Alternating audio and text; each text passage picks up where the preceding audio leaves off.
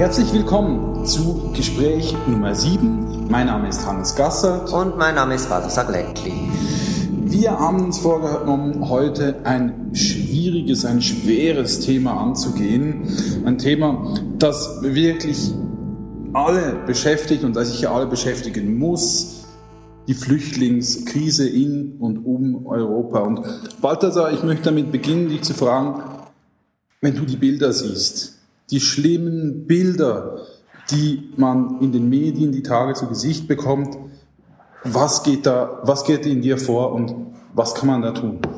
Zuerst äh, muss ich sagen, dass ich nach einer bestimmten Zeit diese Bilder auch gar nicht mehr immer ausgehalten habe. Vermutlich geht es auch anderen so.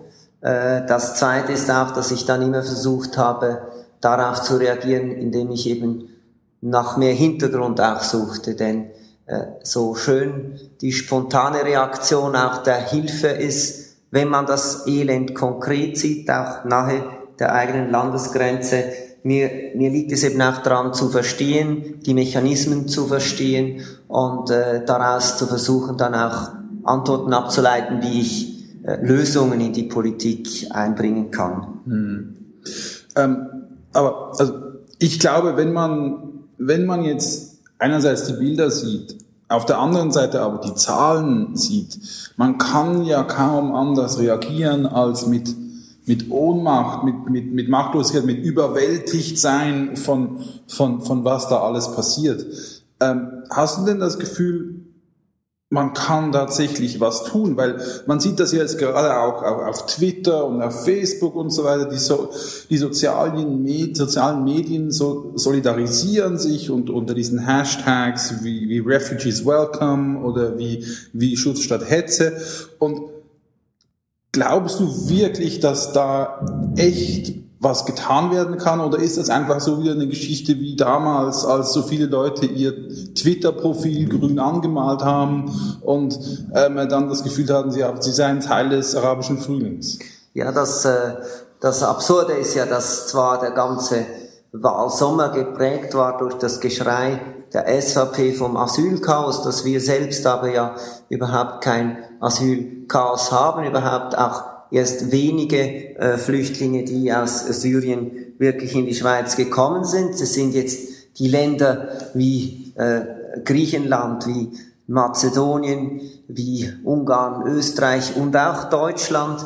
Äh, da kann man ganz konkret helfen, mhm. muss man konkret helfen und ich finde das auch muss ich ehrlich gesagt sagen, eindrücklich, wie da mhm. geholfen wird, äh, von Menschen, die vielleicht vor, vor zwei oder vier Wochen noch nicht wussten, was da auf sie zukommt und äh, sich vielleicht gar nicht damit mit dem Thema auseinandergesetzt haben. Mhm. Also wir könnten, wir könnten ganz konkret natürlich etwas machen, aber da müsste die Politik, da müsste vor allem der Bundesrat vorwärts machen. Schon im, am 6. Januar habe ich die Botschaft äh, von verschiedenen Solidaritätsgruppen aus der Ostschweiz aufgenommen und, und gesamtschweizerisch gefordert, wieder Kontingente von mhm. Flüchtlingen aufzunehmen, 100.000. Die Zahl habe ich damals in die Diskussion geworfen und das hat dann schon ein, ein Umdenken auch geprägt, dass man sich nicht mehr nur gefragt hat, wie kann man jeden Einzelnen abwehren, sondern umgekehrt gefragt hat,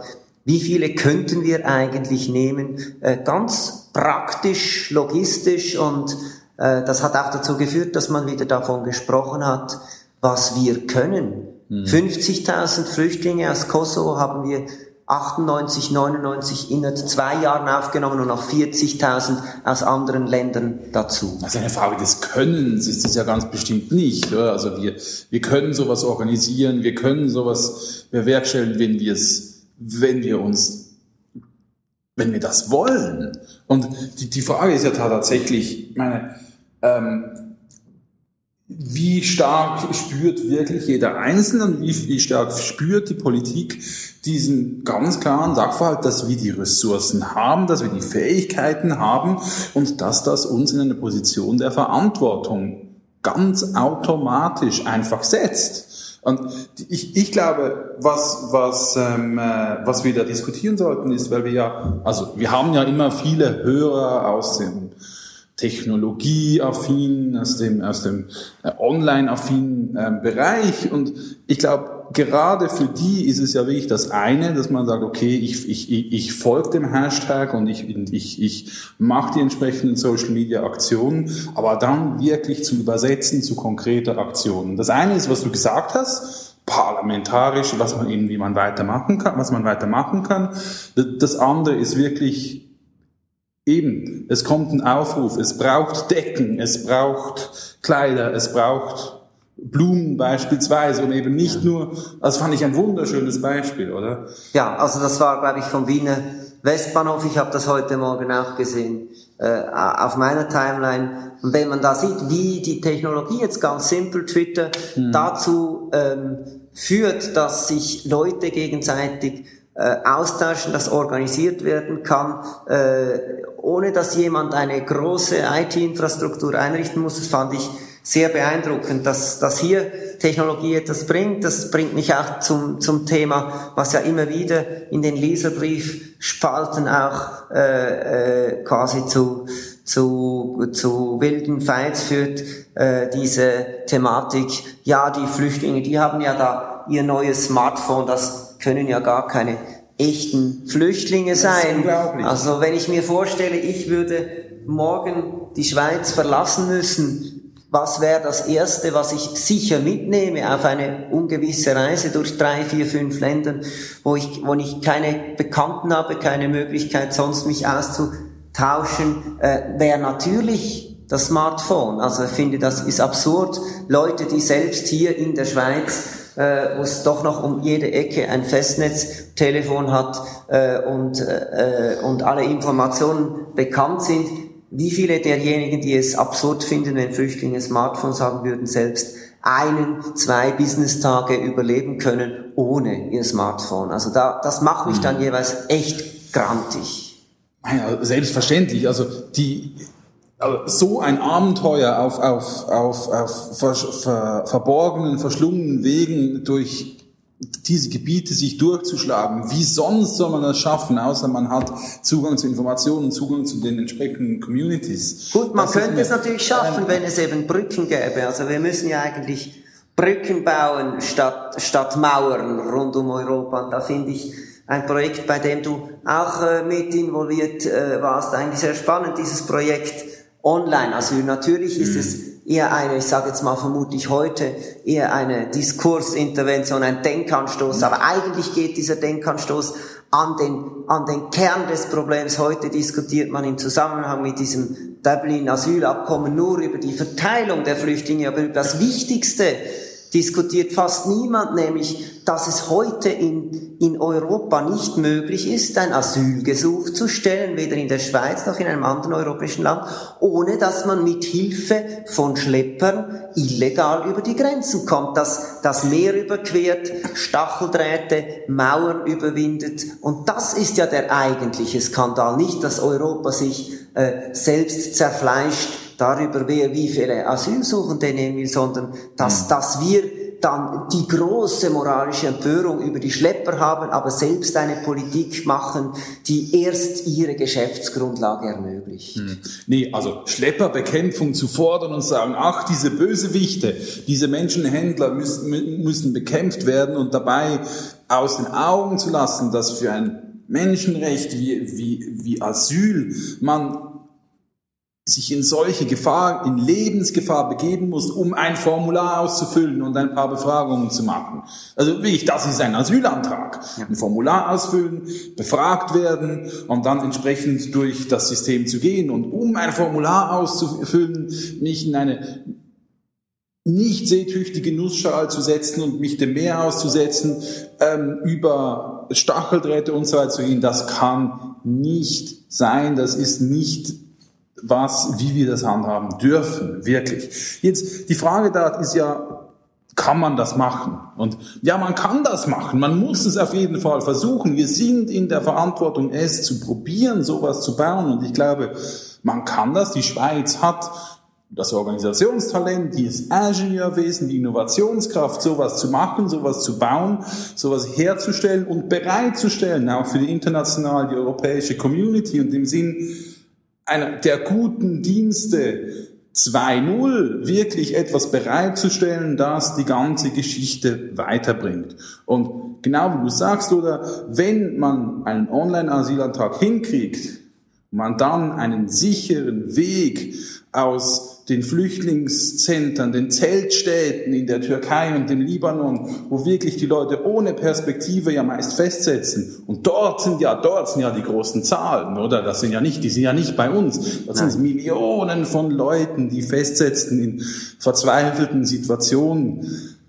Und wenn wir da wirklich eine Brücke bauen können, ja. dann können wir was tun. Und wir können das. Ja, wir können das. Wir könnten das sicher eben auch auf diese neue Art und Weise. Wir könnten aber auch jetzt schon auf ganz bewährte Weise sagen, okay, wir nehmen eine Politik wieder auf, die die Schweiz gemacht hat bis 1998. Äh, damals wurde die, die Aufnahme von Kontingenzflüchtlingen ausgesetzt, eben weil man aktuell so viele Flüchtlinge aus der Kosovo-Krise aufgenommen hat. Ein verständlicher Entscheid. Leider wurde dann aber das Gegenteil nie gemacht, nämlich zu sagen, okay, jetzt haben wir wieder weniger Flüchtlinge und jetzt machen wir, machen wir wieder mit bei Kontingenten. Die, das UNHCR sucht Staaten, die bereit sind, besonders verletzliche Menschen eben nicht nur auf Zeit, sondern wirklich für immer aufzunehmen, weil, weil sie sonst äh, keine Zukunft entwickeln können.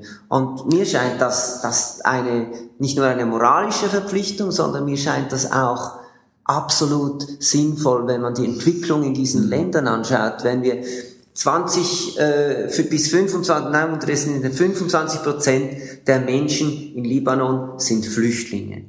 Hunderttausende dieser, dieser geflüchteten Kinder sind in der Schule, über 200.000 nach den Zahlen, die ich gesehen habe, haben gar keine Möglichkeit, Schulbildung zu erhalten. Da äh, wachsen Menschen ohne Perspektive an, ohne, ohne Schulbildung, ohne Berufsperspektive. Da züchtet man doch letztlich mhm. die Unruhen von morgen und von übermorgen. Da, da legt man heute das Fundament für Radikalisierung äh, und, und dass da die Schweiz nicht vor Ort mit viel mehr Geld und dort, wo man Menschen mit diesen Bedürfnissen identifiziert, dauerhaft eine neue Bleibe zu finden, auch mit einer neuen Bleibe aushilft, das kann ich nicht ja. verstehen. Also sich zu engagieren ist nicht nur kurzsichtig, sondern eben auch moralisch, ökonomisch, geostrategisch auf allen Dimensionen falsch. Da bin ich, da bin ich voll mit dir einig.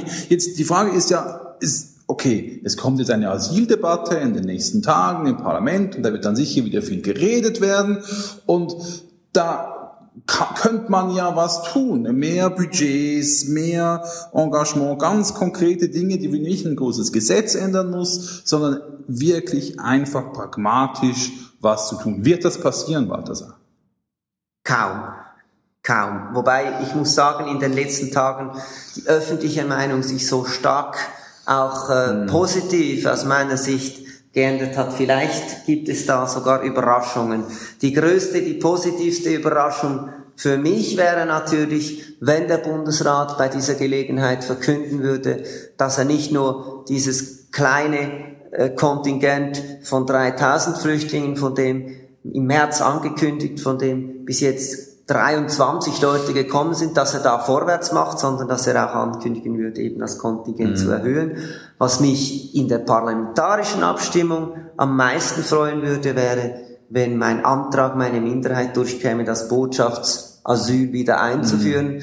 Das war eben eine solche Möglichkeit zum jetzt nicht Massen in, in dieser Art mhm. wie aus einem Bürgerkrieg, aber politisch verfolgten Einzelpersonen äh, ohne die Mithilfe von Schleppern äh, die Möglichkeit zu geben, in der Schweiz Schutz zu finden. Und dann gibt es ganz konkret äh, Sachen, die nicht jetzt in der Kompetenz des Parlaments, sogar schon in der Kompetenz des Bundesrates liegen, wo wir nicht Mehrheiten im Parlament finden müssen, sondern nur Mut im Bundesrat. Das heißt, die Hilfe vor Ort aufzustocken wäre möglich. Kontingenzflüchtlinge aufzunehmen, ist in der Kompetenz des Bundesrates und auch den Schutzstatus S für die syrischen Flüchtlinge, wenn denn mehr das? als heute kommen könnten, äh, auszurufen, das wäre eine Möglichkeit. Der Schutzstatus S ist ein Status äh, für eine kollektive Aufnahme auf Zeit, der